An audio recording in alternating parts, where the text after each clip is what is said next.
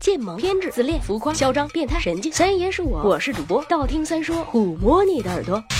十万个为什么？玫瑰，玫瑰，我爱你。大家不要害怕，我不是来唱歌的，我是来说玫瑰的。每年的二月十四号，玫瑰都会被傻子们买脱销，据说是因为爱情。可是为什么世界上的花那么多，偏偏用玫瑰来代表爱情呢？这就要说到很久很久以前了。玫瑰对爱情的象征来源于希腊神话中的植物之神 Adonis，他也是维纳斯的情人，有着如花般俊朗美丽的面孔。据说他在打猎遭到野猪袭击而第一次死亡时，世界上的第一朵玫瑰就诞生在他的鲜血中，因因为有维纳斯的帮助，Adonis 每年都会化为植物后再次重生，永葆青春。这朵植物即为玫瑰，所以玫瑰自此变成了超越死亡的爱情的象征。从此之后，有 N 多的骚客将其作为女性美与活力的符号，还有一些低俗小说中也借玫瑰花瓣的形状来暗喻女性的生殖器官。此外，也有文学家和哲学家认为，玫瑰是因为复杂的对称性、柔美绚丽的色彩，以及仅在春天开花的这个事实，所以才会经常作为新鲜、年轻、女性温柔以及一般意义上的美的符号来出现。其实，除了爱情，玫瑰和宗教有着剪不断理还乱的关系。在基督教传统中，玫瑰代表着基石与根源，也代表着沉稳可靠的品质，同时还是圣母玛利亚的象征。筒子们如果有机会去欧洲玩，可以去法国、意大利这些中世纪的教堂看一看，拱心石和地基砖块上往往都会有玫瑰和蔷薇的浮雕。不过说句实话，相对于玫瑰，我更喜欢百合啦。安眠呐，到点了，睡觉了，晚安。